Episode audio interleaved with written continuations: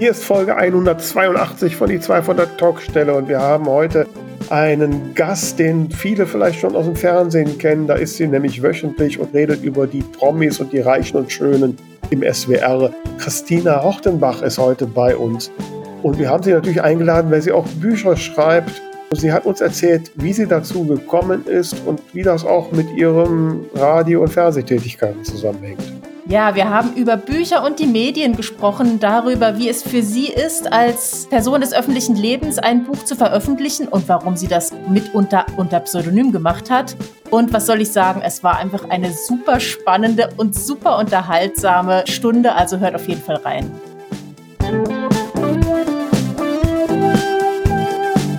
Die zwei von der Talkstelle. Der Buchbubble Podcast mit Tamara Leonhardt und Vera Nentwich.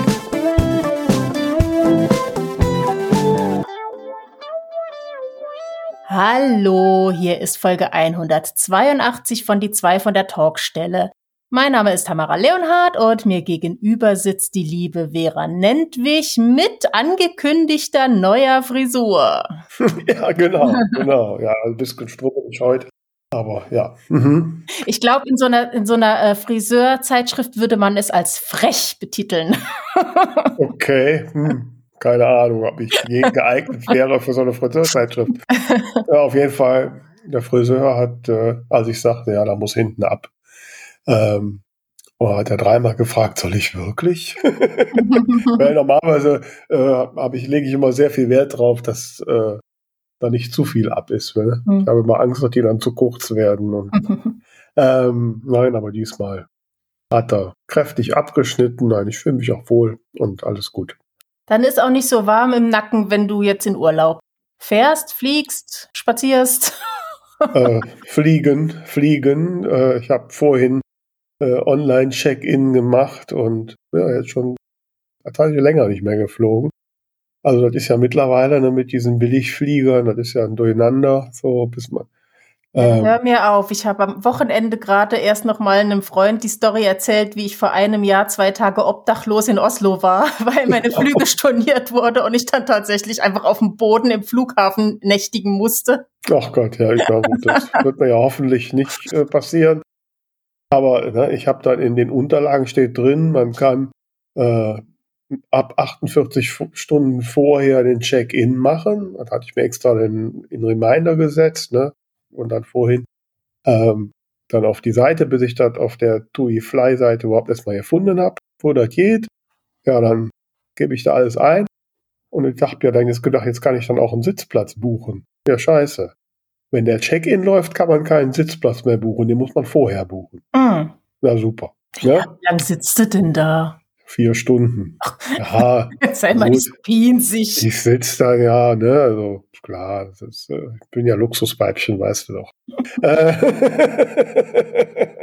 also schlimmer als auf unserer gemeinsamen Rückfahrt aus Leipzig mit diesem Prollo hinter mir kann es ja nicht werden.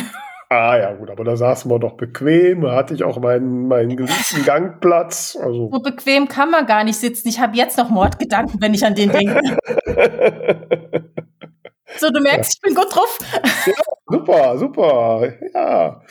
ja, da fällt mir ein, apropos gut drauf, hast du denn eigentlich schon den Barbie-Film gesehen? Nee, ich habe äh, zwei Trailer geguckt, die ich sehr, sehr lustig fand. Ähm, und habe auch gesagt, ich würde ihn mir auf jeden Fall anschauen. Also erst als ich äh, hörte Barbie und, und vor allem von Leuten, von denen ich das nicht erwartet hätte, irgendwelche Posts, wie toll da wäre, war ich sehr, sehr irritiert. Mhm. Und äh, nach den Trailern habe ich gedacht, okay, ich möchte ihn auf jeden Fall sehen, aber ob jetzt im Kino oder wenn er dann irgendwann äh, auf einem Streamingdienst ist, weiß ich noch nicht mal schauen.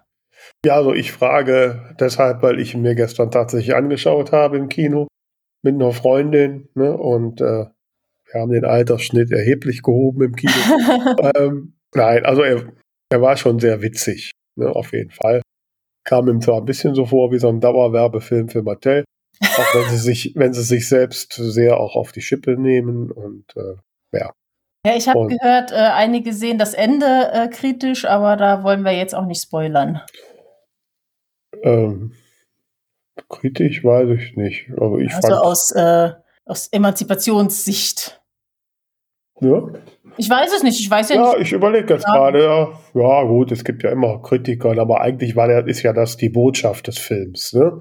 Ähm, weil man ja auch äh, Barbie durchaus ja auch zu Recht immer vorgeworfen hat, dass es da äh, unrealistische Maßstäbe setzt und Mhm. ne und so und und das ist ja quasi so der Aufhänger, den sie dann da Hm. äh, ne, dass die in der Barbie-Welt halt genau das immer glauben, was Barbie so transportiert. Barbie kann alles sein und Barbie Chirurgin und Barbie Präsidentin und Barbie Nobelpreisträgerin und so.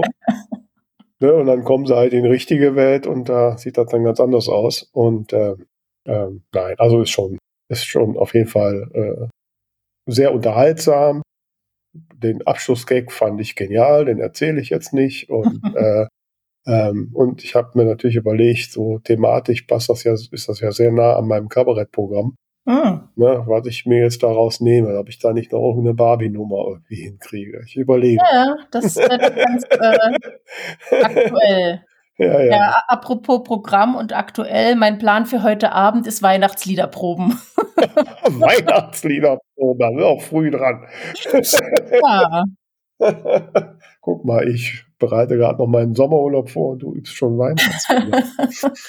ja, ja, gut, aber man muss vorbereitet sein, ne? ja ich habe ja einen äh, Auftritt am, äh, jetzt muss ich überlegen, 9. Dezember, glaube ich, in Saarbrücken.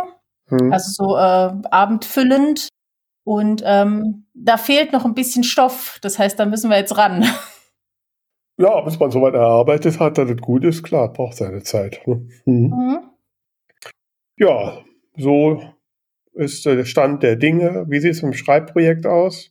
Ähm, ja, so mittel. Bin ein bisschen weitergekommen, habe ordentlich umgeschrieben auch und ähm, komme nicht so regelmäßig dazu, wie ich es mir wünschen würde. Hab immer noch Hoffnung für die Zukunft. Ja, Aber es ist was dazugekommen, immerhin. ja ich hatte jetzt einen, einen herben Rückschlag, den muss ich erst verdauen und äh, weil ja, gestern habe ich dann so geschrieben und geschrieben und lief eigentlich gut und dann ist mir aufgefallen, ich habe da einen ganz großen Logikfehler drin. Oh, Mm. Das kann Autsch. gar nicht so sein, wie ich mir das gedacht habe. So, irgendwie habe ich beim zeitlichen Ablauf der Tat, da habe ich mich irgendwo verkalkuliert oder irgendwas so im Schwung der Gefühle.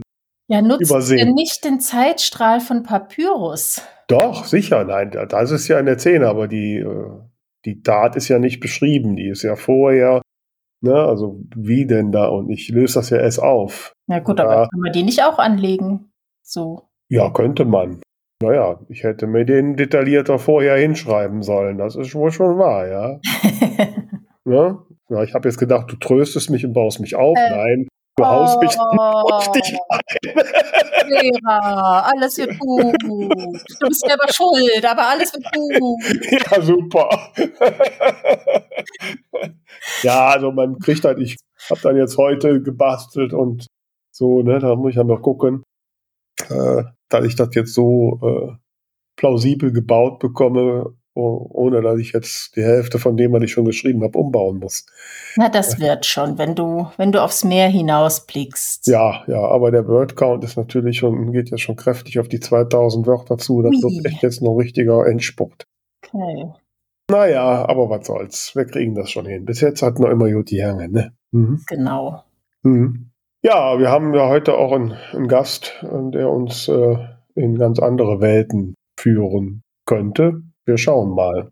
Wir haben uns nämlich heute einen, einen Gast eingeladen, den vielleicht die Menschen von euch, die so im Einzugsgebiet des SWR leben, wöchentlich schon im Fernsehen gesehen haben oder noch sehen.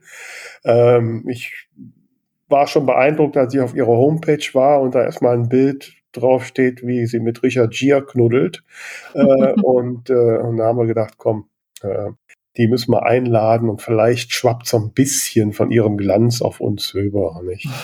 deshalb deshalb äh, freuen wir uns sehr, dass sie heute da ist. Christina Hortenbach ist da. Hallo Christina. Ja, hallo und vielen Dank für die Einladung. Hallo. Freut mich sehr, mal hier bei euch zu sein. Schön, dass du da bist.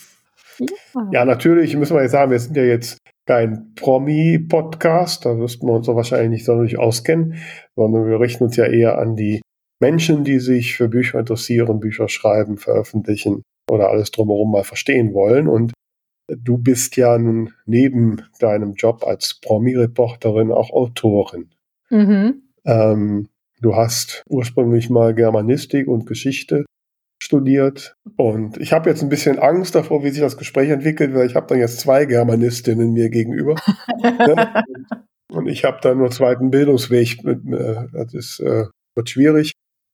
Ähm, also von daher, also als Germanistin Buch schreiben liegt ja fast schon nahe. Muss man ja quasi, oder? Naja, also eine Magisterarbeit habe ich geschrieben, aber ich habe dann, muss zugeben, ich habe irgendwann von Hauptfach Neuere Deutsche Literaturwissenschaften in Bonn, habe ich dann gewechselt zu Politikwissenschaften, hm. was jetzt inhaltlich gar nicht so meins ist, aber ich dachte, ähm, man musste in Bonn die alte Abteilung, also Mittelhochdeutsch noch mit reinnehmen. Mhm. Und dann habe ich mir irgendwann gedacht, ach komm, ich wollte Journalistin werden, was brauchst du das? Aber Politik ist jetzt auch nicht so meins. Was ich nee, geschrieben habe, ich halt meine Seminararbeiten noch schön auf der Schreibmaschine am Anfang mhm. und dann meine Magisterarbeit. Aber die war halt in Politik. Ja, mhm. das war alles eigentlich mit Schreiben. Sonst muss ich wirklich sagen, ich habe es immer vermisst oder so im Nachhinein habe ich es vermisst, dass man in der Schule nicht so ein Fach hat, kreatives Schreiben. Oder wenigstens an der Uni dann. Mhm. Ja, also bei uns hatten wir es auch nicht, aber ich hatte, habe ja eine 5 in Deutsch wegen zu viel Fantasie. Ich habe zu kreativ geschrieben, ja, tatsächlich. ähm. Das ist bitter. Ach Gott. Ja, ja das, das, ist das Verstehst ist du alle meine Traumata. Ja. ja, da muss man sich aber hinterher ausleben und dann, wie schön, dass du das jetzt tust. Ja, genau, machen wir jetzt. Hm. ähm, ja, du hast dich ja auch ausgelebt und hast irgendwann begonnen, Bücher zu schreiben. Mhm. War das bevor du dann Fernsehberühmtheit geworden bist oder danach? Oder hängt nee, das vielleicht das sogar kam, zusammen? Das kam mit meiner, also ich bin ja auch immer so als Reporterin unterwegs, also da muss jetzt nicht immer ein Promi auf mich warten, dass ich irgendwie mhm. losziehe, sondern wenn mich was interessiert, dann biete ich das den Redaktionen an. Und so war das vor ein paar Jahren. Da habe ich gesehen, dass Bastei Lübbe in Köln so Schreibseminare anbietet. Mit mhm. ganz tollen Bestseller-Autorinnen und Autoren. Also so schreibe ich den lustigen Frauenroman. Das hatte mich jetzt mal spontan angesprochen. Und ich habe immer gedacht, ach, ein Buch schreiben wäre doch mal schön. Erst habe ich mhm. so gedacht, wirklich ein Promi-Buch mit so kleinen, kleinen Erlebnissen mit den Promis. Und irgendwann dachte ich, ach, wieso nicht diese ganzen lustigen Männergeschichten mal äh, wirklich zu Papier bringen von irgendwelchen Freundinnen, die da bei Parship waren und sonst wo, um Männer kennenzulernen und was die so alles erlebt haben. Und dann dachte ich, boah, da gibt's ein Seminar, wie toll. Hab mich ähm, bei meinen Redaktionen erkundigt, hab nämlich gedacht, wenn ich darüber berichte, wenn ich mit dem Mikrofon komme, dann kostet das nichts. Mhm. Und so war es auch. Ich habe zwei Redaktionen gefunden, die sagten, ja, mach uns mal einen Beitrag. Und dann habe ich da mitgemacht, aber auch richtig. Habe auch wirklich ganz schnell was runtergeschrieben, habe das eingereicht. Und ähm, habe dann auch die Leute da alle interviewt. Dann saß da auf der einen Seite eine neben mir, die war gefühlt 16 oder so. Nee, sie war schon ein bisschen älter und sagte, ja, ich habe schon ein Buch veröffentlicht. Und ich dachte so, boah, so jung und schon ein Buch, Neid. Und auf der anderen Seite saß eine Frau, eine Schwäbin und sagte, ja, ich habe jetzt schon fünf oder sechs Fantasy-Romane mit meiner Tochter geschrieben. Ich so, was? Fünf oder sechs? Ich so, oh, Fantasy mag ich nicht so, aber okay. Und ähm, ja, da war ich, war ich sehr neidisch eigentlich. Und dann hatte ich meinen Text auch abgegeben und die Lektorin, Anne Weiß damals von Lübbe, mhm. die hatte meinen Text gelesen und sagte hinterher zu mir, da mussten wir also alle antreten wie in der Schule. Und die sagte, ja, die Dialoge sind lebendig, schreiben kannst du und Tiere gehen immer. da hatte ich dann so die Nymphensittiche von meiner Freundin in Berlin so eingearbeitet und dachte ich so, ach guck, dann geht's ja, ist ja toll. Dann bin ich so beflügelt rausgegangen und habe erstmal nichts gemacht. Also nicht weitergeschrieben oder so. Ich habe den Radiobeitrag gemacht und das war es erstmal. Und fast schon, glaube ich, Jahre später hat sich diese eine Frau, die Schwäbin, die mit der Fantasy wieder hm. gemeldet mhm. und hat gesagt, du wolltest doch immer Bücher schreiben. Ich habe mich selbstständig gemacht. Ich bin jetzt Literaturagentin. Mhm. Jetzt mach doch mal. Und ich so, Hä? also es ist mir quasi in den Schoß gefallen, das Ganze. Mhm. Dann dachte ich, wenn du jetzt schon eine Literaturagentin hast und äh, vielleicht ja auch ein paar Ideen, dann machst du halt, ja, hast du nicht weitergeschrieben? Nein, noch nicht. dann habe ich mich auf die Insel Borkum gesetzt mal so eine Woche und habe dann so vor mich hingedichtet. Fand das super, so den Tagesablauf zu haben. Ach, ich bin am Meer, ich schreibe, das ist jetzt meine Aufgabe, mehr nicht. Ich gehe mal zum Strand spazieren und das war's. Und da habe ich ein bisschen weitergeschrieben und da habe ich noch mehr weitergeschrieben und dann sagte sie irgendwann so nach 70 Seiten, komm, ich trage es jetzt mal rum bei den Verlagen und dann kam sie wenig später an und sagte, ich habe eine gute und eine schlechte Nachricht. Die schlechte Nachricht ist, es will nur einer haben. Ich so, hm. Die gute Nachricht ist, die wollen aber zwei Bücher gleich haben. Ich so, wow. was? Mhm. Und dann war das halt Amazon. Und dann wusste ich damals überhaupt nicht, was sind denn jetzt da die großen Unterschiede und so. Doch, das weiß ich jetzt. Das eine ist hauptsächlich digital und wird dann aber auch gedruckt und die Buchhandlungen, da liegt's halt nicht aus und die hassen Amazon und ja, ich verstehe das jetzt alles ein bisschen besser. Und dann habe ich aber gleich gesagt, ja, ja, ich will das machen, zwei Bücher, geil. Hm. Und dann, hab, dann musste ich loslegen. Und dann kam halt auch noch Corona mir so zu sagen, zu Pass und dann hatte ich auch bisschen mehr Zeit. Dann gab's als Promi-Reporterin halt keine roten Teppiche gerade überhaupt keine Veranstaltung. Und dann hatte ich echt Zeit, stand hier an meinem hochfahrbaren Schreibtisch und im Sommer hab geschwitzt und hab gedacht, so, was passiert denn jetzt meinen beiden Freundinnen in Berlin und im Schwarzwald mhm. mit den Männern? Und hab da munter drauf losgeschrieben. Und ja, so kam das. Das waren die ersten Bücher. Und dann äh, kam dann eigentlich nicht durch Zufall, aber dann kam diese Agentin. Wie toll, wenn man eine Agentin hat. Die kam dann an und sagte, da war ich gerade bei der Berlinale und sollte da eigentlich berichten und meinte, so, der Heine Verlag sucht eine Auftragsarbeit. Er hat eine Auftragsarbeit. Sie suchen einen Cozy Crime im Gartenmilieu. Aha. Ich sagte, was? äh, ja, ach so, Cozy Crime, so lustige Krimis. Mhm. Mhm. Und Gartenmilieu. Dachte ich so, mm, habe ich die grüne Faust? Ich weiß es nicht. und habe dann aber, wer willst du mitmachen? Ich sag's aber allen. Ich so, natürlich sofort losgelegt, habe mir Personen ausgedacht, meine ehemalige Lehrerin, die dann die Gärtnerei übernimmt. Nee, erst sollte es ein Schrebergarten werden. Ja, und dann kamen sie irgendwann an und sagte, du, die wollen dich. Und ich so, mhm. echt? Ja, und dann kam ich plötzlich richtig in Stress. Da musste ich diese Frauenromane noch fertig schreiben und jetzt noch ein, ein Gartenkrimi. Und ich so, Gott, ich habe weder Ahnung von Krimi noch habe ich Ahnung von Gärten, so mhm. eigentlich. Mhm. Aber es gibt ja für alles ein erstes Mal und es gibt auch Experten, die dir mhm. weiterhelfen. Ja, ja, also ist ja äh, ist eigentlich schon jetzt schon eine beeindruckende Geschichte, weil ich meine, ich treffe viele Autoren und Autorinnen und in 80 Prozent der Fälle erzählen sie davon, ja, wie schwierig es ist, dass sie einen Verlag finden, wenn sie nicht wie Tamara und ich Self-Publishing machen.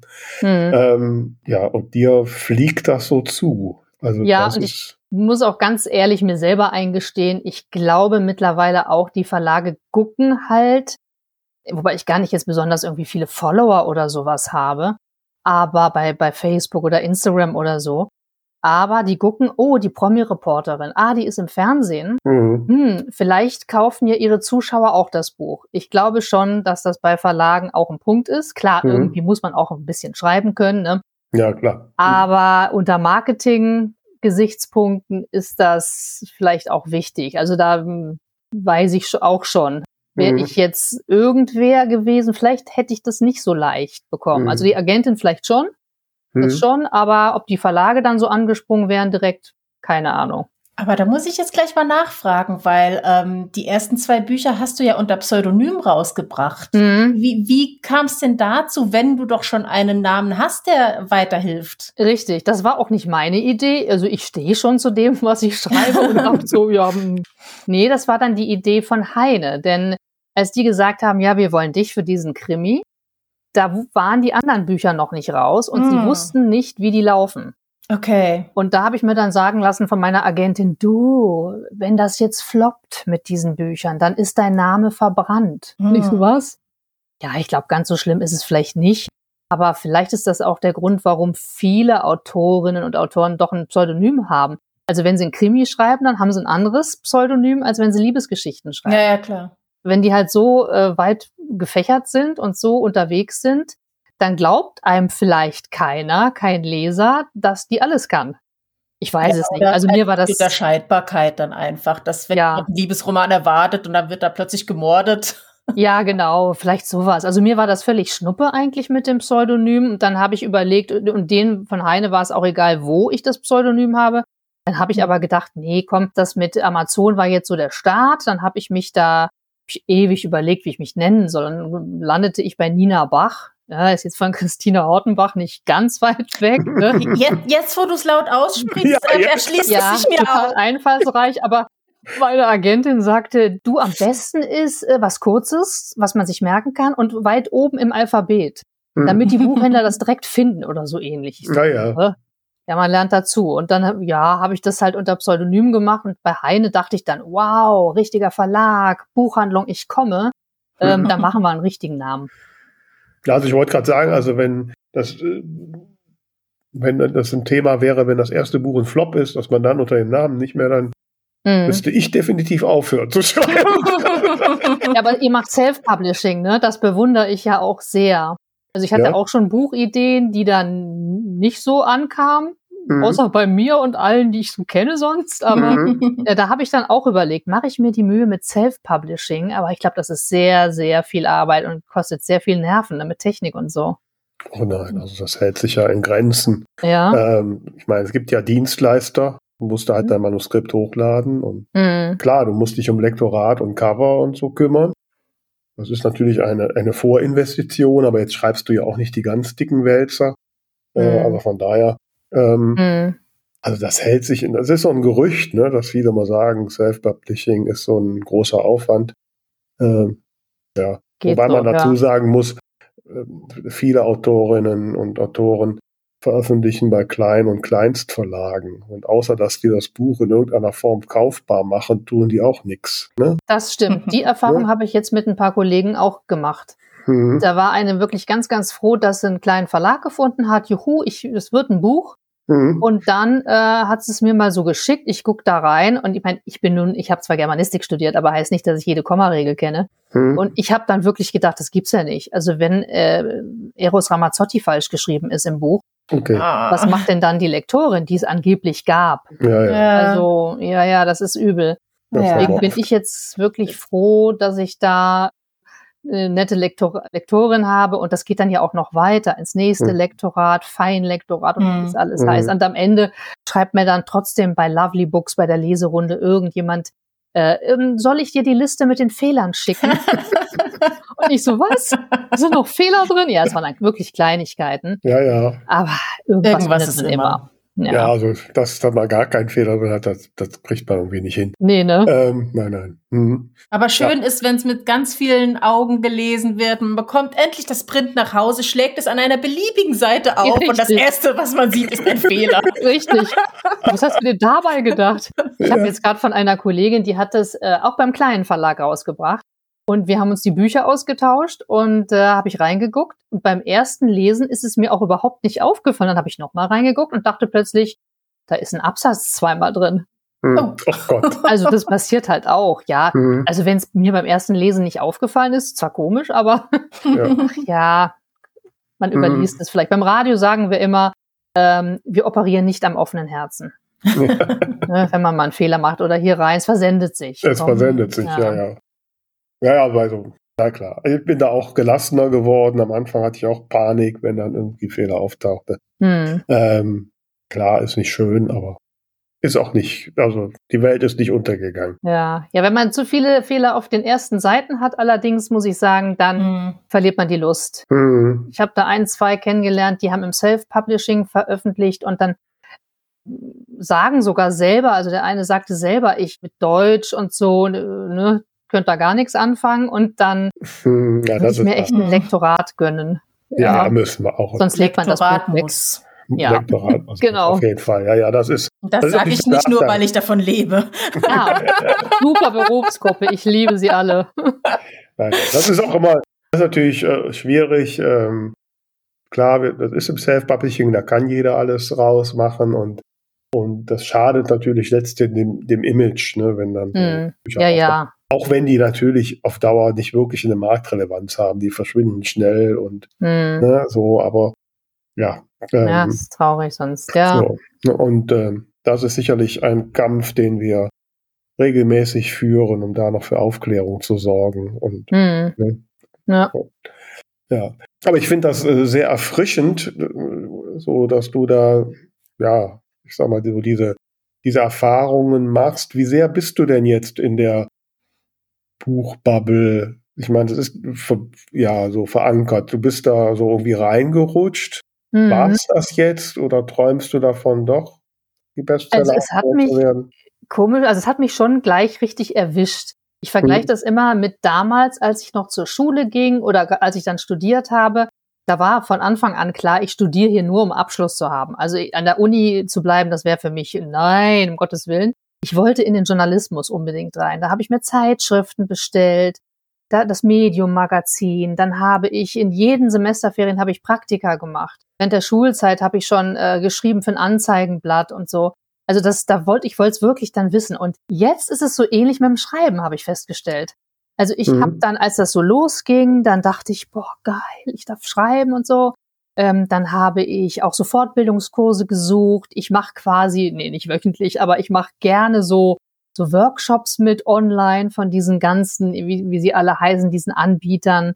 Dann mhm. habe ich beim Autorenloft auch mal was mitgemacht, ein Fortbildungskurses in Berlin mit dem Mario Giordano, dem tollen der schreibt so schön und ähm, ja, also das hat mich dann richtig gepackt, dass ich dann so alles drüber wissen wollte. Und mhm. mittlerweile mhm. ist fast schon wieder so, dass ich sage, nee, den sparst du dir diese Fortbildung, wenn, nach, wenn die nach einer Viertelstunde immer noch nicht zum Punkt kommen, dann wieder raus und sage mir, in der Zeit schreibst du lieber. Mhm. Weil das ist ja auch so eine Sache mit der Zeit. Also wenn man dann noch arbeitet nebenher und dann sich sagt und vielleicht auch eine Deadline hat, und sich mhm. sagt, na ja, ich ähm, würde eigentlich jetzt müsste weiterschreiben. Das, das ist immer so.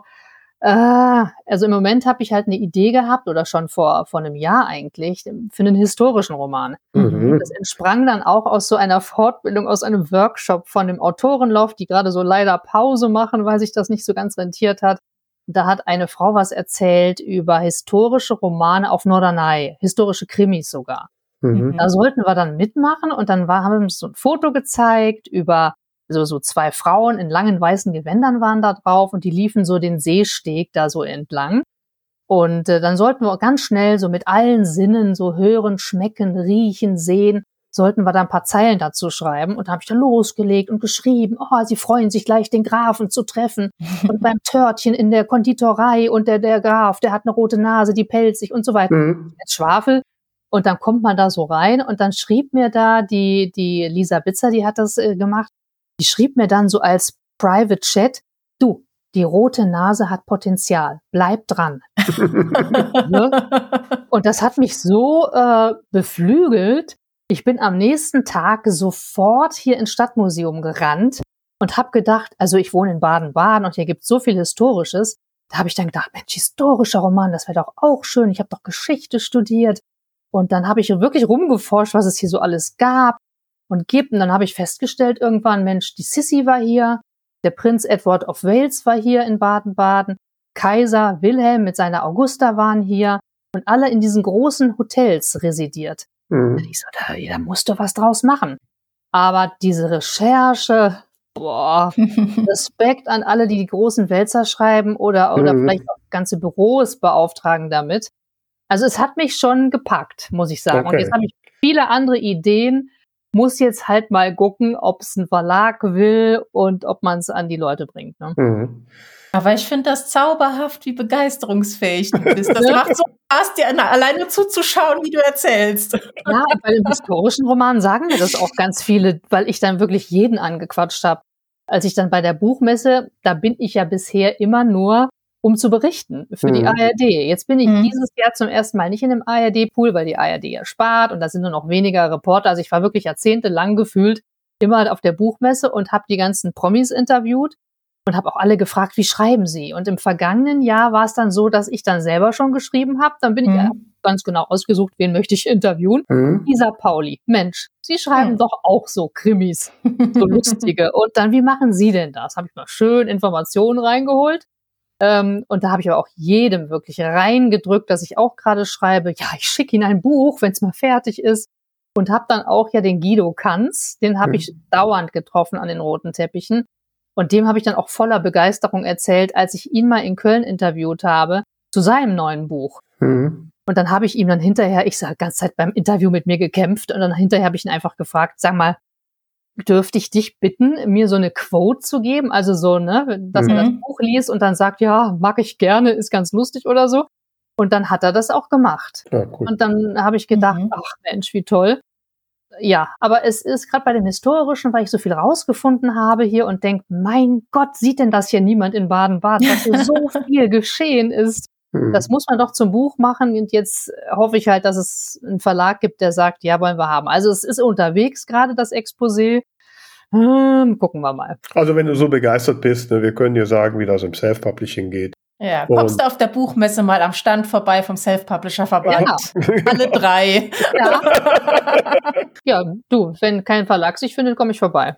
Sehr gut. Und, äh, und äh, wir haben gerade so im, im Zwischengespräch, habe ich gerade davon erzählt, dass ich letzte Woche in Münster war, äh, im Treffen der mörderischen Schwestern. Mhm. Und das macht nämlich in Münster die Gisa Pauli und ich mag sie sehr. Die war ja auch schon Ach, bei uns zu die Gast. macht es da. Und, mhm. äh, ne, und wo du Cozy Crime geschrieben hast und äh, ne, bist du quasi so prädestiniert, äh, mal zu den mörderischen Schwestern zu stoßen. Mit denen habe ich auch auf der Buchmesse schon mal gesprochen. Als ich mal ein paar mhm. Minuten Zeit hatte, bin ich bei denen vorbeigeschlappt und daraufhin sagte mir dann eine, ach, Baden-Baden, darüber schreibt sie auch gerade was. Und ich so, Baden. Und ähm, hat es auch mittlerweile rausgebracht. Ich habe dann nur gedacht, ganz andere Zeit. Ganz ja, ja. Nein, also, und so. Und ich sag mal so, wenn man von dem Gedanken, man schreibt etwas zum ersten Mal, muss man sich eh frei machen. Das ja.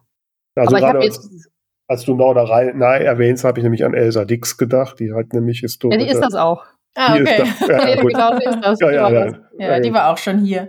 Ah, okay. Ja, ja, ja da habe ich viel gelernt oder beziehungsweise sie hat schön erzählt und äh, ja, ja. Ich habe nämlich überlegt, ob das bei ihr Norderney war oder Sylt. Ich war mir nee. nicht mehr ganz sicher. Norderney. Ja, Sylt ist Gisa Pauli, die schreibt Sylt. Ah, okay. okay. Ähm, ja, die Nordseeinseln überhaupt geht immer. Sind alle besetzt. Ja, ja, da stehen sie voll drauf. Ja, ja. ja ich muss in den Norden ziehen, es wird Zeit. Also die meisten, die darüber schreiben, wohnen da nicht. das stimmt auch wieder. Ja, ja aber ich habe auch schon überlegt, es gibt ja auch noch das Syndikat. Mhm. Ne, neben den mörderischen Schwestern da mal, äh, ja, kann man alles machen. Nur jetzt muss ich gucken, ob mein Krimi weitergeht. Dann könnte ich mhm. da. also bei den mörderischen Schwestern, da geht es ja um die Förderung der von Frauen geschriebenen Spannungsliteratur. Das ist, da, kannst, sehr gut. da kannst du definitiv, da musst du auch nicht mal ein Krimi für geschrieben haben. Das reicht auch, wenn Stimmt. du einfach förderst. Insofern, ne, und da ich ja die Regio-Schwester West bin, kann hm. ich dich da nur äh, zu begeistern. Okay. Ne? Ja, ja, ja. Guck mich mal an. Ja, das stimmt. Sich zu vernetzen und Leute kennenzulernen ist immer fruchtbar irgendwie. Absolut, das absolut. Beschwingt also einen dann so. Ne, das haben wir ja, hast du ja gerade gesagt, das ist ja das, was die Anne weiß, so gut kann. Ne? Darüber ja. kennen wir uns ja jetzt.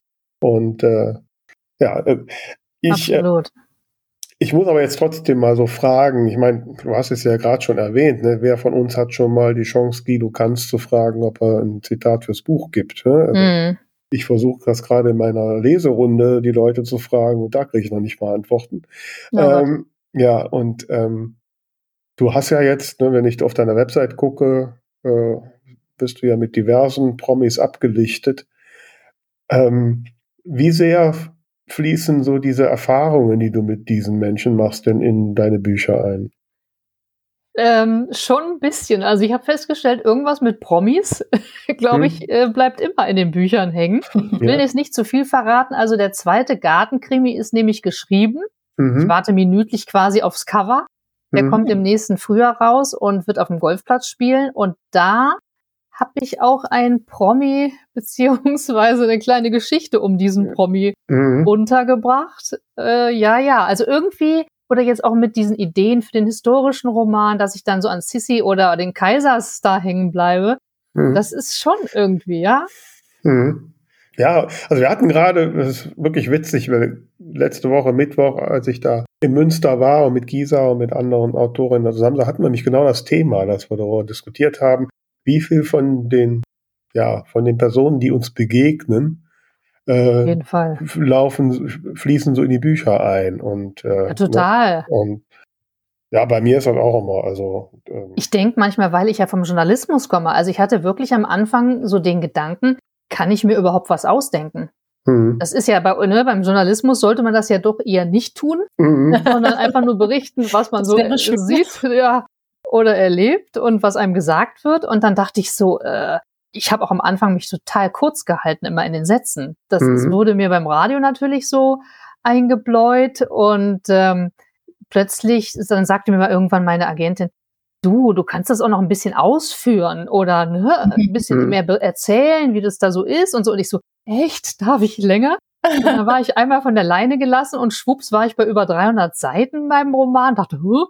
Zuerst dachte ich bei 150 Seiten, ich glaube, ich habe schon alles gesagt. Mhm. Und plötzlich wird's dann doch so lang. Also man muss sich da umorientieren, so, das stimmt. Aber natürlich bringe ich Dinge unter, also in diesen fröhlichen Frauenromanen. Ähm, erstmal habe ich da immer Dialekt untergebracht. Also ich Mhm. selber komme ja aus dem Rheinland. Hab mir bei dem Krimi jetzt gesagt, komm, das lässt du in Bonn spielen. Das ist doch lustig. Ne? Da ist Mhm. einer der, der rheinische Willi, das ist dann der in der Gärtnerei, der ist uralt, keiner weiß wie alt. Und der lässt dann immer so einen Spruch raus. Und bei den Frauenromanen war das hier Schwarzwald, hier das Badische, wo ich Mhm. jetzt halt hier wohne. Ich glaube, da habe ich mich so ein bisschen dran abgearbeitet, weil ich das Badische und Schwäbische ist so am Anfang nicht so meins gewesen. Und jetzt dachte ich aber, ach, man kann Humor gut transportieren durch Mhm. Dialekt. Absolut. Und klar, oder eine Figur hatte dann doch Züge von meinem Vater ganz eindeutig. Oder jetzt hier bei dem Krimi, dem nächsten, der auf dem Golfplatz spielt, oh Gott, oh Gott, ich wage gar nicht, den Golf, den, den, den Golfclub zu fragen, ob die mal eine Lesung machen wollen, denn wenn ich dann da lese und die erkennen sich alle wieder und dann ist einer der Mörder am Schluss und ich so, weiß ich noch nicht genau. Also klar, das Och, fließt ja. ein. Irgendwann löst man sich vielleicht davon, Mhm. aber dafür ist man ja auch immer, deswegen fahre ich jetzt wieder gerne Bahn. Mhm. Also, ne, das ist, ja, das ist ja eigentlich gerade ganz schrecklich, Bahn zu fahren. Aber man sieht immer irgendwas Abstruses Hm. oder kriegt was mit. Und äh, einmal, und das, das wollte ich eigentlich in den dritten Band Frauenroman einbauen, aber dazu kam es jetzt leider nicht. Da haben sich zwei Mädchen unterhalten oder zwei junge Frauen im Zug, im Nahverkehrszug, ich glaube von Stuttgart nach Baden, nach Karlsruhe. Und die erzählten, dass sie so einen Polterabend gemacht hätten. Und da ging es darum, wer am schnellsten BHs eingesammelt hat von, den, von der ganzen Familie. Und wer die meisten hat, dessen Nachname würde das Paar dann tragen. Das finde ich so eine geile Idee. da habe ich gedacht, das musst du mal unterbringen. Ich mir sofort, dann schreibe ich mir das immer in mein Handy, tippe ich mir Mhm. das immer ein. Und ähm, ja, oder auch so lustige Vornamen. Bei irgendeinem Mhm. Klassentreffen hat mal mir einer, ein ehemaliger Klassenkamerad, erzählt, der jetzt Direktor ist von der Schule. Was für abstruse Vornamen es jetzt gibt von den Kindern. Mhm. Sofort aufgeschrieben. Also, ja, ja. Aber also es gibt ja so ein schönes T-Shirt, wo irgendwie drauf steht, ärgern Sie nicht die Autorin, sie könnte sie in einem Krimi umbringen.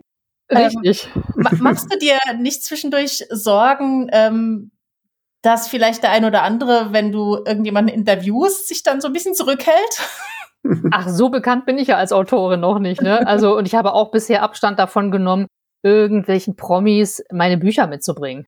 Mhm. Sollte ich vielleicht doch verstärkter tun, um ein bisschen Werbung zu machen. Ach, können wir ein Foto machen? Mit Buch vielleicht. Hm. Aber äh, nee, nee, so weit ist es noch nicht gekommen. Und Mhm. ich glaube, mit, als ich damals mal die Idee her, ja, hervorgebracht habe, meiner, meiner Agentin gesagt habe, dass ich doch mal ein Promi-Buch schreiben könnte, da war es irgendwie ein Riesenproblem, dass man ja nicht einfach so alles Mögliche schreiben könnte, dann, dann drohten schon die Klagen. Ja. Mhm. Ich so, nee, so ganz so schlimme Sachen habe ich nicht. Aber zur Not habe ich ja alles irgendwie ne, auf Band oder auf hier, auf meinen ganzen Kassetten noch. Und Mhm. ja, deswegen so äh, nur im Promi-Milieu irgendwas spielen zu lassen, ist wahrscheinlich schwierig. Hm. Oder das, Das ist ja gut, das Das heißt aber, der Golfplatz-Promi ist ein erfundener Promi.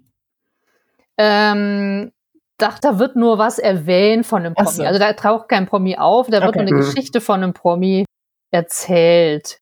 Mhm. Ja. Ja, gut, muss nicht spoilern. Aber was ich jetzt interessant finde, dass du das so, ja, eigentlich durchaus bedenkenswert hältst, jetzt mit irgendwelchen Promis zu reden und denen dann direkt dein Buch zu geben. Ja, das- Mir käme also ich- das jetzt recht aufdringlich vor, oder bin ich dazu Ja, absolut. Abs ähm, ich habe gelernt, also erstmal trenne ich das natürlich strikt. Ich äh, auch bei Instagram oder Facebook versuche ich doch strikt zu trennen zwischen ich die Autorin und ich die Promi-Reporterin. Mhm. Natürlich geht das nicht so ganz. Und Mhm. äh, ich hatte dann auch netterweise ein paar Lesungen. Natürlich laden die ein, mich ein hier im Südwesten, weil sie mich hörst du die aus dem Fernsehen. Ja, ja, klar. Äh, Und dann, dann komme ich trotzdem gerne oder sag ja klar und ähm, dann sagen sie mal vorher, können wir das aufs Plakat schreiben hier? Die, und dann sage ich so, hm, natürlich, aber da habe ich mittlerweile gedacht, also dass ich bekannt bin aus dem Fernsehen, das kann man jetzt vielleicht, oder hier zumindest im Südwesten, das, äh, da kann keiner was dagegen haben. Mhm. Ich bin aber nicht als Promi-Reporterin des SWR dann unterwegs. Also Mhm. hier bin ich heute ganz privat. Das versuche ich schon zu trennen. Mhm. Und Mhm. insofern würde ich auch keinem Promi mein Buch mitbringen. Nee, aber ich habe gelernt, ähm, ja, nicht ganz so bescheiden zu sein. Also ich habe zum Beispiel, mh, also ich war früher schüchtern, sagen wir mal so. Und als ich die erste Umfrage beim Radio machte, fürs Radio in der Fußgängerzone, in der Königstraße in, äh, in Stuttgart, da habe ich dann irgendwann gelernt, wirklich die Leute einfach anzuquatschen. Und dann Mhm. kriegt man auch so einen Blick für die Leute, wer, wer, wer wird dir was erzählen, Mütter mit Kinderwagen geht immer und so. Die haben Zeit oder auch nicht. Aber ähm, ja, da habe ich, glaube ich, diese Scheu ein bisschen abgelegt. Und äh, jetzt habe ich dann aber auch zum Beispiel mal bei Instagram, da bewirbt man natürlich sein Buch so ein bisschen. Und irgendwann habe ich gesehen, dass eine Buchhandlung in Beul, ich wollte, weil es in Bonn spielt, wollte ich da immer eine Lesung auch dort machen. Mhm. Hat sich aber keiner gemeldet. Und bei, äh, ich habe einen Freund losgeschickt, der sagte, du bei Thalia in Bonn liegt dein Buch gar nicht aus. Ich so, oh nee, ne? Und dann hat aber eine nette kleine Buchhandlung in Beul, hat dann mein Buch mal in die Hand so hochgehalten in die Kamera, hat so fünf Krimi-Tipps gemacht. Mhm. Das fand ich so toll, habe ich direkt hingeschrieben. Ach danke, wenn ihr eine Lesung haben wollt, sagt Bescheid. Hm. Mhm. So mache ich dann eher. Ja, und dann okay. kam zurück, ach ja, können wir gerne machen. Ich so, wann bist du im Rheinland? Ich so, äh, nächsten Monat. Zack, hatten wir eine Lesung gemacht. Und Okay. das war dann auch Cool. wirklich ganz nett. Also Mhm. insofern, da habe ich ein bisschen die Scheu abgelegt, aber ja, man kann auch nicht jetzt jedem sein Buch aufdrücken, ne? Mhm. Das habe ich jetzt auch gelernt. Nicht jeder liebt Krimis, nicht jeder liebt Cozy Crimes. So ist es halt. Nicht jeder Ja. liest. Mhm. So, so bekannten Freunden bringe ich dann, wenn ich noch ein paar Bücher übrig habe, bringe ich eins mit und äh, sag dann, ein paar Sterne wäre schön Mhm. oder eine kleine Rezension, aber muss auch nicht sein. Also Mhm. irgendwann lässt man los. Ja. Ich gucke auch nicht mehr jeden Tag nach Rezensionen. Nö, nö. Also ich hatte jetzt gerade ein bisschen Angst, äh, wenn wir jetzt hier, ne, wir werden ja doch viel von Self-Publishern gehört, wenn wir da jetzt sagen, Mhm. man kann die Promis einfach anhauen und suchen, dann, dann werden die jetzt geflutet. Ich sag mal so, also wenn man ein, ähm, wenn das Buch einen Bezug hat dazu, Mhm. zu demjenigen vielleicht. Deswegen kam ich auch nur auf Guido Kanz, weil der ja Rheinländer ist. Mhm. Hm. Und ähm, der hat dann sich selbst auch den Bezug gebastelt, indem er mir geschrieben hat, ja, er als mit dem großen Latinum und Katzen, neben, er hätte eine Katzenhaarallergie. Irgendwie sowas. Er hat er mir dann geschrieben, weil ein Löwe drin vorkommt. ähm, also das mit dem Latein, da ist nämlich dann der Kollege meiner Gärtnerin, das ist der Lateinlehrer früher gewesen, der immer Ja. lateinische Sprüche parat hat. Und ähm, das passte dann irgendwie. Und auch das Mhm. Lustiger passte halt. Also wenn Ja. man als Self-Publisher sich sagt, oh, das wäre doch schön, wenn man vielleicht jemanden kennt. Manche kennen ja wirklich Leute. Ach, der wohnt bei mir in der Straße hier, der Mhm. Kaltpflaume oder so. Ich weiß es nicht dann würde ich auch keine Scheu haben, die mal zu fragen. Man kann ja, nur- wie sagte letztens eine Gästeführerin, die habe ich kennengelernt, äh, weil ich recherchiert habe über für den historischen Roman. Die kommt aus Holland und die sagte so schön: Ein Ja kann man sich abholen, ein Nein hast du sowieso schon. Mhm. Das stimmt. Ja, Dachte ich, stimmt. okay, nur Mut. Ja, Naja, sicher, das sagt man auch immer in Vertriebsschulungen. Mhm. Ähm, ja, ja, ich habe damals, mein erster Krimi heißt ja Tote Models nerven nur. Mhm. Und den habe ich dann auch an Heidi Klum geschickt oder was gesagt, das Management. Äh, auf, Heidi Klum. Ja, ich habe aber nie der eine Antwort nie wieder was. sagen, ob man Ja. das heute noch wollen wird. ja, an die kommst du auch einfach nicht ran, an die komme ich Nee. nicht ran. Mhm. Das ist schon immer so gewesen. Solange ich diesen Job mache, habe ich Ja. gerade noch bei SWR 3 noch ein Statement abgegeben, weil die sich ja beschwert hat darüber, dass es keinen Journalismus mehr gäbe. Okay. Dass die alle schreiben, weil irgendwer hat bei einem englischen Blatt abgeschrieben, dass sie nur 900 Kalorien zu sich nehme. Keine Ja. Ahnung, wer sich das ausgedacht hat. Darüber hat sie sich zu Recht aufgeregt und hat Mhm. gesagt, es, alle schreiben nur noch ab, es gibt ja keinen richtigen Journalismus mehr. Da habe ich aber so einen kleinen Brief an sie geschrieben, von wegen, ja, liebe Heidi Klum, wäre doch schön, wenn du mal wenigstens ein, eine Agentur hättest oder einen Manager, an den ich mich wenden könnte, wenn ich eine Frage habe. Mhm. Ne? So, so unerreichbar wie sie ist, äh, wird das nichts mit dem richtigen Journalismus in Bezug Mhm. auf Heidi Klum. Ja, wobei da, da direkt also eine Frage aufpoppt bei mir. Wir sind ja ne, der, der Podcast für die Bücher Bubble und natürlich möchten wir auch den einen oder anderen Namen hier mal äh, bei uns zu Gast haben, so der auch so in den, in den höheren Riegen ist. Ein paar ist uns ja gelungen. Was ist denn so dein Tipp? Wie kann ich an so Berühmtheiten drankommen? Ich meine, ich schreibe Mails an deren Agenturen, weil 90 Prozent kriegt man noch nicht mal eine Antwort. Mhm. Ne? Ähm, Äh, über den Verlag. Also ja, ja. ich äh, mache auch Buchtipps bei uns im äh, Programm immer wieder. Klar, das gibt natürlich viele Reihen. Da sind die Bücher von ähm, bekannten Autoren gefragt. Wir haben mhm. eine Reihe bei SWR 3 Lesen oder Lassen. Mhm. Da sagt man sich so, äh, oh, der bringt wieder ein Buch raus. Da bin ich sehr gespannt drauf. Mhm. Lohnt es sich oder soll ich es lassen? Mhm. Gut, das setzt voraus, dass man den Autor schon kennt. Mhm. Aber ich würde, wenn ihr den für einen Podcast, das ist doch kein Problem. Also guckt da, welcher Verlag das ist. Guido Kant zum Beispiel. Der hat doch gerade ein Kochbuch rausgebracht. Mhm. Und der hat nämlich das Kochen angefangen während Corona, wenn ich das so mhm. richtig ja, ich verfolgt hab habe. Gesehen. Mhm. Ja, und dann äh, die Verlage, die sind natürlich super happy, wenn man einen haben möchte. Und ich glaube, Podcast ist da ähnlich. Also ich meine, ist ja auch eine Verbreitung. Ja, aber wir sind noch nicht in der Abonnentenzahl von Fest und Flauschig oder so. Ne? Also, ähm, ja, aber ihr seid zum Beispiel bei Guido Kanz jetzt, um bei ihm mal zu bleiben. Also ihr seid doch so grob in der Gegend. Mm, das stimmt. Und regional schon mal. Und der macht wirklich, wenn er Zeit hat, macht er vieles möglich. Also mm. einfach versuchen. Ja, ja, Agentur. das machen wir auch. Aber wie gesagt, es gibt, also es gibt ja einige, ja, wie gesagt, wir hatten ja auch schon ein paar, die direkt auch zum Teil selbst antworten. Mhm. Es gibt auch schon mal Agenten, die dann nett schreiben, passt nicht oder so. Aber mhm. wie gesagt, von vielen. Aber bei sowas würde ich es dann äh, erstmal, gut, bei der Agentur landet es letztendlich, mhm. aber wenn man über den Verlag geht und der Verlag sagt, hier, wir wollen das, wir wollen, dass mhm. der diesen Podcast mitmacht, dann ist die Agentur natürlich auch äh, mhm. erstmal so, ne, dann kommt es vom Verlag. Mhm. Dann ist das vielleicht ja, besser. Kann man mal versuchen. Mhm. Ja. Mhm. Aber wenn du sagst, äh, du machst mehrere Buchtipps, äh, also du machst dieses Lesen oder Lassen, was machst du noch? Ich bin ja nicht also so Also bei SBA 1 äh, mhm. in Baden-Württemberg gibt's eine, äh, die machen Sonntagnachmittag immer so Buchvorstellungen, alles Mögliche, von mhm. Sachbuch, mhm. Ratgeber, Romane, Krimis. Das machen dann die, ja, die Redakteure selber und die sind dann immer aufgerufen, was hast du denn gerade gelesen? Mhm. Ich habe immer hier einen Stapel liegen, also ich bestelle mir die Rezensionsexemplare immer, wenn ich die Kataloge mal durchgearbeitet kriege dann ähm, bestelle ich mir das, was mich halt interessiert und dann liegt hier der große Stapel und dann muss man sich halt ranhalten und mal ein bisschen lesen. Mhm. Ich lese eigentlich recht schnell und wenn mich ein Buch wirklich begeistert, dann schlage ich das vor. Mhm. Klar, ich bestelle natürlich auch den neuen Stephen King oder John Irving, mhm. aber auch ich, ich lese gerne Lustiges. Also, und bin immer auf der Suche nach guten, lustigen. Büchern, denn ehrlich gesagt, so viele gibt's da gar nicht. Also, gut, der Humor ist unterschiedlich, aber dann sage ich mir immer, das ist doch nicht lustig, dann lege ich hm. wieder weg. Also, ähm, ja. ja. Wenn du sagst, ja. du liest die Kataloge durch, also noch die Papierverlagskataloge oder? Nee, VLB mittlerweile digital. VLB-Tix? Äh, ja. Dann hast du meine ja. Verlagsvorschau noch nicht geguckt. nee. Ich lese, also die, die, die Verlage schicken immer so Links. Okay. Hier ist unsere neue Verlagsvorschau. Und dann klicke ich auf diesen Link und finde dann da hoffentlich Ja, ja, genau, alles, dann findest ne? du. Genau. Vera macht sich gerade eine Notiz. Ja. VLB-Tix-Link an Christina schicken. Ja, oh, das ich. Das ist, ich schreibe lustig, wollte ich mal gesagt. Ja, aber wenn ihr im Self-Publishing, äh, habe ich auch ja. mal eine Frage, wenn ihr als Self-Publisher unterwegs seid, macht ihr das, weil ihr für die Ideen keinen Verlag gefunden hattet? Oder macht ihr das, weil ihr von Anfang an sagt, ich lasse mir nicht reinreden? Oder macht ihr das so aus einer Mischung vielleicht?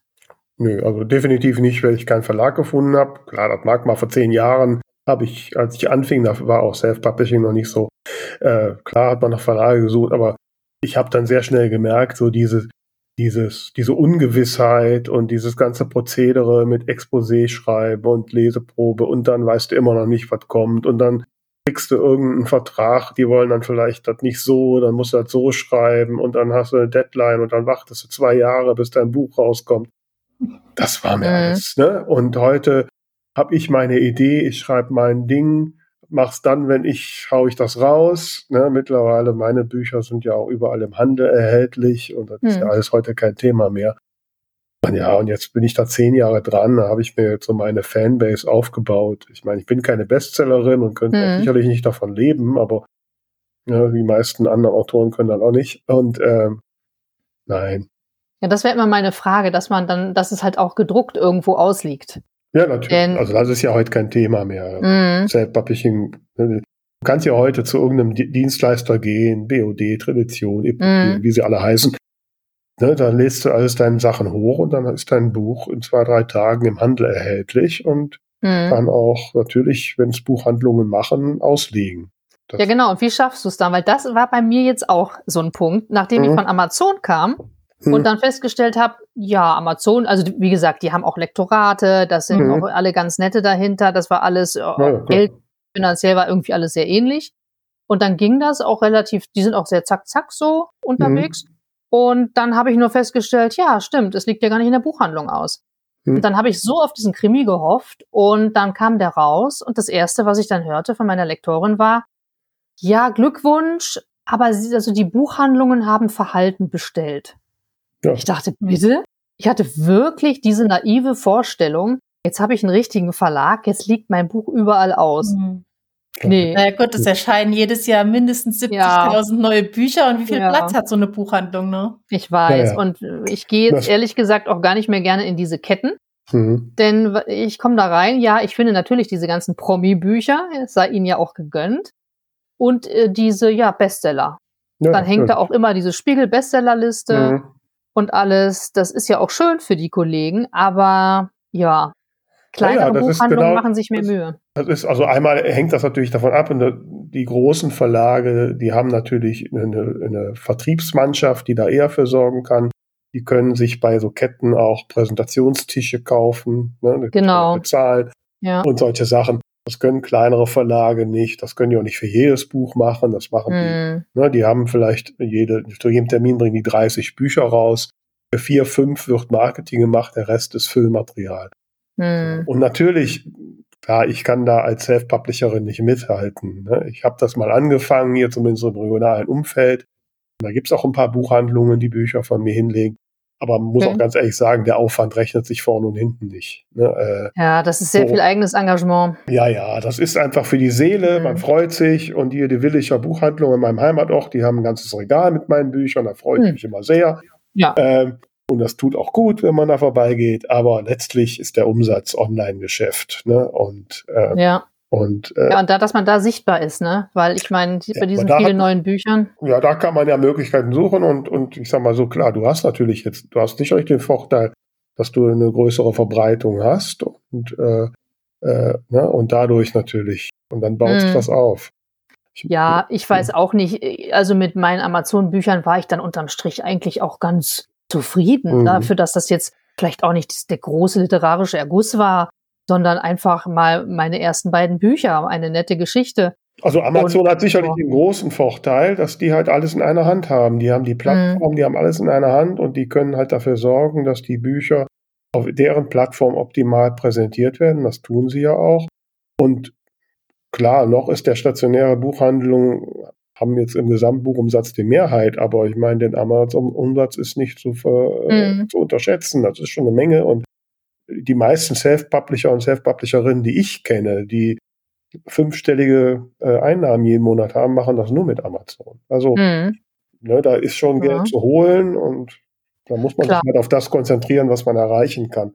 Ja. Ähm, was ich aber dazu noch sagen wollte, deswegen ein Punkt, und das finde ich halt immer so schade, ist, äh, ich hatte so eine Erfahrung gemacht, eine Freundin von mir, die ähm, fehlt jetzt im Telefonmarketing, die hatte mir mal angeboten, sie ruft mal so all diese Redaktionen an, die Buchtipps in ihren Medien haben, ob es jetzt Zeitschriften sind, Radio und so weiter, und fragt die mal, ob die nicht mein Buch vorstellen wollten.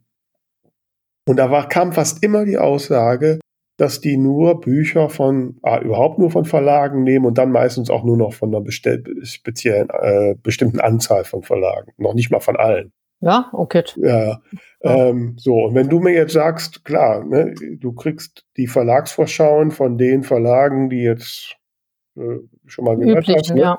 die üblichen, ähm, da fallen natürlich viele äh, durch das Raster und werden eigentlich in, der, in den Medien, in den öffentlich-rechtlichen Medien überhaupt nicht gespiegelt. Hm. Was ich sehr bedauerlich finde. Jetzt nicht nur auf mm. Eigeninteresse, sondern auch im allgemeinen kultureller Vielfalt mäßig. Ne? Mhm. Ja, ich glaube, da ändert sich hoffentlich auch ein bisschen was, dass man da offener wird. Ganz ehrlich, ich hatte auch immer das Vorurteil, beziehungsweise es hat sich leider auch oft bestätigt, wenn ich so Self-Publisher-Bücher gelesen habe, eben, dass da halt kein Lektorat dabei war. Und so ein Buch empfehle ich dann halt auch Nein, mit das muss gutem Gewissen. nicht. Das Ne? ist auch völlig okay. Ja, also das, ähm, das hat dann was mit Qualität zu tun. Mhm. Und bei einem Verlag weißt du einfach, das hat dann schon eine Qualität. Ja, Ja, da hast du nicht gerade am. Anfang auch gesagt, ne? da steht dann so ein Verlagsname drauf und die wissen auch nicht zwingend, was die für ein, für, für ein Lektorat machen und so. Ach so, ja, zumindest bei den großen Verlagen, sagen wir mal so. ja, Ja. gut. Bei den kleinen. Aber dann mixt Ja. wieder viel raus. Und es gab gerade so eine Studie, äh, die besagt, dass 40 Verlage, ganze 40 Verlage, 80 Prozent des Buchmarktes abdecken Mhm. und über zweieinhalbtausend andere den restlichen 20 Prozent. Mhm. Und das ist natürlich im Sinne der Vielfalt und so nicht Mhm. gut. Ja, ich glaube, da, ähm, da kann man dann als Self-Publisher irgendwie entgegensteuern, indem man gute Bücher rausbringt, indem man am besten mit denen auch in seiner Community da Erfolg hat. Mhm. Und dann wiederum wird, ne, so wenn wir Schwerfälligen werden dann darauf aufmerksam Mhm. und sagen dann, was, was ist denn das? Das ist ja ähnlich wie mit Kinofilmen. Also Mhm. wir haben ja immer nur über Kinofilme berichtet und natürlich über Filme, die in der ARD laufen. Aber irgendwann mussten wir uns da auch umgewöhnen und sagen, was ist denn mit Netflix? Mhm. Mhm. Die haben wir auch zuerst gesagt, nee, wir machen nur Kino. Und jetzt sagen wir, nee, bei den Streamingdiensten oder wenn wir einen Serientag haben und Serien vorstellen, dann sagen wir dann schon, das ist da und da zu sehen. Natürlich Mhm. gucken wir auf die ARD erstmal, die hat ja auch schöne Sachen.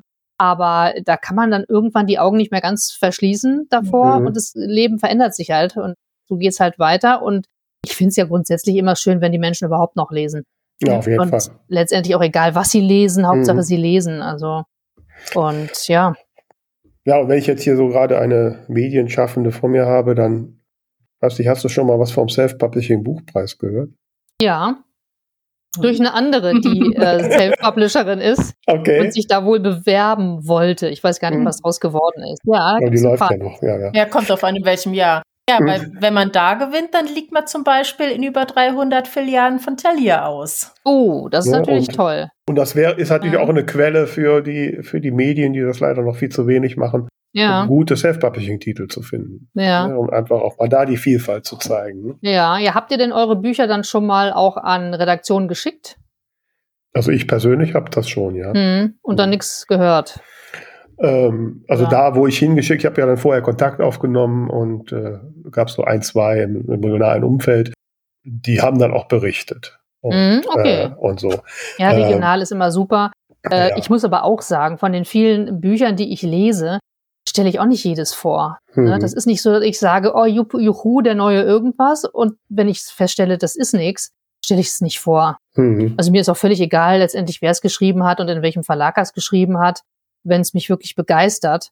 Mhm. Und ja, es stimmt, da müsste man mehr Sel- Self-Publisher-Bücher lesen. Vielleicht ist da einfach der Punkt, dass ich da die nirgendwo bestellen kann, so, ne? Doch, sicher, die kannst du überall bestellen. Ja, aber kostet mich das dann was oder kriege ich das als Journalist das umsonst? Ganz, Ja, okay. Okay. Ja. Bei, den, bei den meisten Dienstleistern ist das so, dass Presse, äh, Mhm. äh, Presseexemplare, ja so zugeschickt werden, bei Mhm. Autoren, Autorinnen wie mir sowieso. Ja. Ja, also, Ja, da muss man sich mal weiter umgucken. Es wird natürlich, es wird immer mehr, ne? Mhm. Es werden immer mehr Bücher und immer mehr Kataloge, die man sich angucken muss. Äh, Ja. Darf, darf natürlich. Mhm. Ähm, aber ja. ja, gut, das ist einerseits, ne, sagt die Buchbranche immer, dass irgendwie der Buchmarkt, äh, äh, dass es weniger Leser und Leserinnen gibt. Äh, wobei bei den meisten Statistiken ich ja immer glaube, dass das Self-Publishing da gar nicht wirklich drin ist. Wenn ich andererseits auf Leipziger Buchmesse gehe und sehe, wie viel, wie, wie kilometerlange Schlangen da stehen, wenn da Ja, Wolf oder irgendwelche anderen bekannten Self-Publisher da sind, ja, da frage ich mich immer, ja, da sind doch ganz viele und auch junge Menschen, die lesen. Nicht? die Jungen. Ich habe auch Mhm. schon gedacht, kann ich nicht auch so ein Young Adult oder New Adult Buch mal schreiben? Weil da habe ich bei der Buchmesse in Frankfurt auch gesehen, da waren Mhm. kilometerlange Schlange und da habe ich mal gefragt, bin ich zu, das war Lübbe. Und da bin ich zu denen hin und ich kenne ja die Pressefrauen immer und habe dann gesagt, sagen wir mal, wofür stehen die ja alle an? Ja, für die und die, für die und die. Da waren dann so irgendwie drei oder vier Autorinnen, die in Mhm. diesem Genre geschrieben haben. Ich so, jetzt geben Sie mir mein Buch mit. Jetzt Mhm. lese ich das auch mal. Habe ich bisher nicht gemacht, weil ich dachte, mein Gott, da bist du irgendwie altersmäßig drüber hinweg. Aber Mhm. habe ich mir die durchgelesen. Riesenschinken sind das ja immer. Mhm. Und ähm, lassen sich alle gut lesen. Mhm. Also so, ja, und die sind alle so begeistert, die jungen Leute. Und ich bin ja dann echt froh, wenn sie, wenn sie lesen. Absolut. Ja gut, eigene Absolut. Geschichte habe ich jetzt noch nicht. für Hm. New Adult, aber wer weiß. Ja, du musst ja erstmal das historische Thema abarbeiten. Ja, ne? ich weiß. So schnell einmal. Neige Ja, zum Verzetteln Mhm. und oder zu viele Ideen zu haben. Also äh, man kann doch nicht alles auf einmal machen. Ne? Mhm. Auch, auch Young Adult. Uh, oh. Ich glaube, das geht mir doch Oh, nicht. es wird nicht einfacher, ne? Nee. Aber schön, in langen, ja, lange Kleider. Ja, das stimmt natürlich. Mhm. Ja, so Hm. Bridgerton, um bei Netflix zu bleiben, ne? sind auch so Absolut. Serien, die sind doch totale Ja, ja. Hm. Hit. Ja, ne? Gibt's noch, gibt's das schon? Ich will wahrscheinlich irgendwo, aber das macht doch keiner. Es gibt Ja, das noch nicht von Ohne Christina auch. expliziten Namen. Der junge Graf und Ja, so. sowas. Ja, da und bin ich ja wieder. Ne? Ah, Okay, ja, muss ich mir überlegen. Ja, das Problem ist halt auch, ich bin ja als Promi-Reporterin unterwegs in, in, äh, im Radio und im Fernsehen und mache das mit den Buchtipps, mache ich schon eigentlich von Anfang an aus eigenem Interesse. Mhm. Das ist sozusagen on top, dass ich das Mhm. noch so einfach gerne mache, weil ich eh viel lese und auch relativ schnell lese. Aber ich bin halt nicht so wie bei meinen Kollegen, die in den Kulturabteilungen sitzen, dass die nur eine Bücher, was heißt nur, dass die nur für Bücher zuständig sind Mhm. und, Mhm. und den ganzen Tag nichts anderes machen können als lesen und gucken können und sich nur mit Literatur auseinandersetzen. Mhm. Ne? Insofern ist es dann irgendwann einfach auch so eine Mengenfrage. Wie viele Bücher schaffe ich? Also ich habe auch von den bekannten Autoren so viele Bücher noch liegen und Mhm. komme nicht hinterher. Die Verlage Mhm. fragen halt auch schon ständig nach, und wie gefällt das Buch? Ich habe ihn noch nicht gelesen. Mhm. Ja, der nächste Urlaub kommt bestimmt. Ja, guck mal. Das ist nur das Mhm. Problem, wenn man berühmt ist. Ne? Dann zu. Nee, nee, ich bin nicht berühmt, sonst würden mir Leute meine Bücher kaufen, ohne sie zu kennen, ne? Jetzt, Nee. nach der Ausstrahlung dieser Folge, kannst du dich nicht mehr retten. Ach so, okay. War mal. Okay, ne? Bei den ersten kleinen Lesungen, die ich hatte, da haben wir dann, da kamen dann auch so ein paar Zuschauerinnen, Mhm. vor allen Dingen, die sind ja dann, sagen wir mal so, so um die 60 rum. Mhm. Und die kamen dann auch an und sagten, die sind ja wie im Fernsehen. Und ich so, ja, wie sollte ich sonst sein? Nee, sie sind ja genau so, ne? Ich so, ja, ja, ich gebe mir Mühe. ja. Vielleicht noch ein Ja. Tipp, wenn ihr mal eine Lesung macht, Mhm. Törtchenlesung. Oh. Törtchen gehen immer. Ich hatte eine, wir haben eine Konditor, wenn ich am Freitag beim Fernsehen bin, bei Kaffee Mhm. oder Tee, da wird ja immer der Sonntagskuchen gebacken. Mhm. Und da haben wir eine Konditorin oder einen Konditor da und eine aus Mendig bei Koblenz, die Lucia Kranz. Mit der habe ich dann irgendwann mal überlegt, weil sie so einen, so einen Hof übernommen hat, also den, den alten Hof ihrer Oma. Und da macht sie jetzt ganz feine Törtchen drin, hat aber kein richtiges Café, aber diesen Hof. Und da wollte sie immer Kultur im Hof unterbringen. Aha. Dann habe ich ihr irgendwann gesagt, ja, wir machen das. Ich mache eine Lesung bei dir. Dann haben wir das gemacht an Christi Himmelfahrt. Und sie hat gesagt, ja komm, dann machen wir mit Törtchen. Und dann hat sie ordentlich 15 Euro gleich äh, verlangt für die Eintrittskarte und dafür drei Petit Four dabei. Hm. Die stammen dann auch aus meinem Krimi. Dann hat Mhm. dann der Vater das Buch gelesen und hat gesagt, so, diese Törtchen kommen drin vor. Also ohne Cool. Rezepte geht's bei mir auch nie, ohne Essen. Mhm. Und ähm, dann hat die das nachgebacken. Oh. Und dann bekam die so ein Tellerchen mit so drei Petit Four und wir hatten 70 Anmeldungen. Ja, kann ich cool. nur. Also ich kann das nur Cool. empfehlen. Da haben wir noch einen Zusatztermin gemacht. Also was zu essen und Mhm. lesen Ja, kenne ich ist auch. immer Ja, das, gut. ist, das ist ein guter Hinweis, weil ich habe der Vera im Vorgespräch gerade erzählt, dass ich heute Abend Weihnachtslieder proben gehe für meine weihnachtliche Hm. Konzertlesung. Und äh, jetzt schon. vielleicht sollten wir irgendwie in Richtung Plätzchen dann noch gehen. Ja, Ja, ja, ja. Da hatten wir doch die Elke Pisto, die macht das doch auch mal mit Plätzchen. Ja. Ja. absolut. Weiß Das zieht.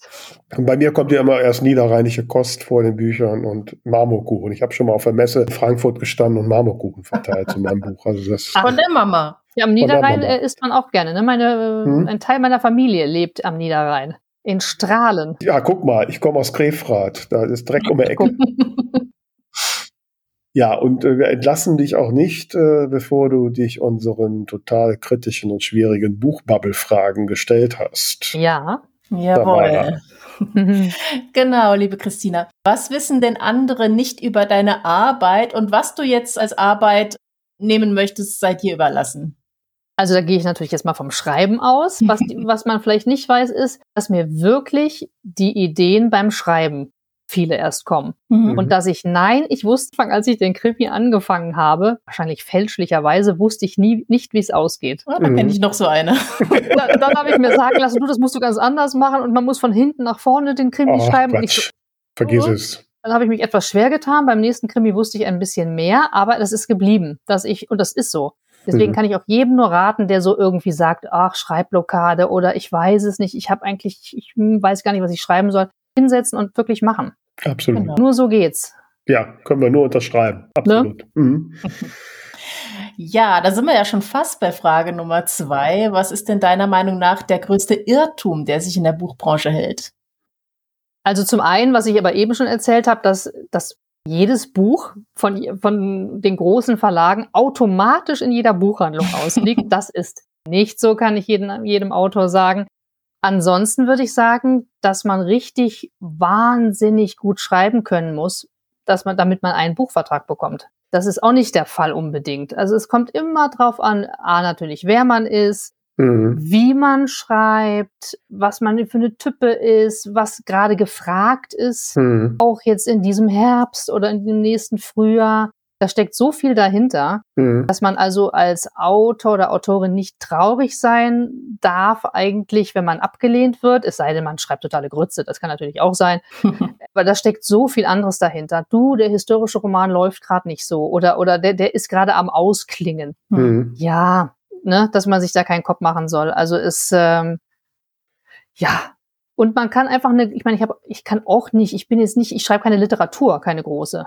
Mhm. Das ist vielleicht auch noch so ein Punkt, der sich, den man vielleicht gar nicht weiß. Ich habe mir mal erzählen lassen, dass die große Literatur, die dann auch Preise kriegt und so, mhm. dass die gar nicht sich so gut verkauft. Mhm. Nö. Stimmt. Dass die gar nicht so viel Geld damit verdienen. Und da hält ja nicht so. Ja, dachte ich auch gut, dass ich nur so, so seichtes Zeug schreibe. Ne? Ja, und manche Buchpreisgewinner sind so schwer zu lesen. Ja, da, das kommt noch dazu. Also man muss auch der Typ dazu sein. Ich meine, ja. ist ja echt toll, wenn man dann so Wahnsinn, so ein, so ein Schreibstil hat oder was auch mhm. immer und dann schon Preise zu Hause stehen hat, aber wenn man davon nicht leben kann, ist natürlich auch bitter. Ja, das ist blöd. Ja. Ja, aber wenn du denn jetzt ein schönes Buch auswählen könntest und dort als eine Figur in die Geschichte eintauchen dürftest, was wäre das für ein Buch und was würdest du da anstellen? Ja, da habe ich auch lange überlegt und dann gedacht, nee, eigentlich ist es ganz einfach und ganz schlicht. Ich glaube, es wäre Bridget Jones Schokolade zum Frühstück. also nicht, weil ich jetzt so tollpatschig bin oder weil ich so gerne Schokolade futtere, sondern einfach, weil ich das war ein Buch, das ich mal wirklich lustig fand, mhm. auch wirklich zumindest den ersten Film gut verfilmt fand mhm. ähm, und das sind dann auch so, so Bücher oder Filme, die man sich gerne nochmal reinzieht. Ja, absolut. Und äh, weil das ist im Grunde meins. Also ich habe mir immer überlegt, äh, wird ja immer gesagt, wenn du eine Marke aufbauen willst, du musst überlegen, wer bist du, wofür stehst du? Und irgendwann habe ich mir gedacht, ja, was habe ich eigentlich? Als Journalist kannst du alles ein bisschen und nichts richtig. und jetzt auch bei dem Gartenkrimi, ich bin keine Gärtnerin und ich bin auch keine Bäckerin und ich bin auch keine großartige Krimischreiberin wahrscheinlich. Aber äh, Humor. Mhm. Ich glaube, ich stehe für Humor oder zumindest mag ich den gerne auch selber lesen. Und mhm. insofern wäre ich, glaube ich, bei Bridget Jones ganz gut aufgehoben. Also auch beim, beim Radio hat mir nämlich damals, als ich eingestellt wurde, noch beim SDR damals, da war ich noch kurz vor der Fusion, war ich da der letzte Jahrgang. Und dann war da eine von der Kultur und dann mhm. sitzt da einer vom Aktuellen. Mm, und da hat man ein Gespräch mit denen und der vom Aktuellen hat immer nur in seinen Bart gelacht, als ich erzählt, wieder Fernseherfahrung habe ich. Ich war beim Glücksrad. Die hat dann gelacht, die Kulturfrau eher nicht. Da wusste ich, da werde ich wohl eher nicht landen. Und dann hatten wir, mussten wir noch zum Sprechtrainer, zum Herrn Siebeck. Gott hab ihn selig. Herr Siebeck mit der rosa getönten Brille. Manchmal, glaube ich, auch blau getönt. Und der Herr Siebeck sagte mir immer, sagte immer Christina und sie. Und er sagte dann, Christina, vergessen Sie Ihren Humor nicht. und das, das merke ich mir jetzt immer. Und ähm, ja, und Humor können wir doch alle gebrauchen. Absolut. Und wir freuen uns sehr, dass du deinen Humor heute auch nicht vergessen hast, sondern sehr mhm. viel davon jetzt so in unser Gespräch hineingetragen hast. Es hat mir großen Spaß gemacht und wenn ich Tamara lächeln sehe, denke ich mal dir auch, oder? Definitiv, ja. Ja, mir auch. vielen, vielen lieben Dank. Ja, Danke wir danken dir. dir. Wir wünschen dir noch viel, viel Spaß bei was auch immer Büchern du schreibst. Ja. Wir lesen uns. Wir freuen uns sehr darauf. Vielen, vielen Dank, liebe Christina, dass du bei Sehr gerne. Vielen Dank euch. Und an euch da draußen, äh, ja, vergesst uns, vergesst nicht, uns zu folgen und unser Buchbibel-Bulletin zu abonnieren. Und ja, und ansonsten hören wir uns nächste Woche wieder. Bis dahin. Tschüss. Tschüssi.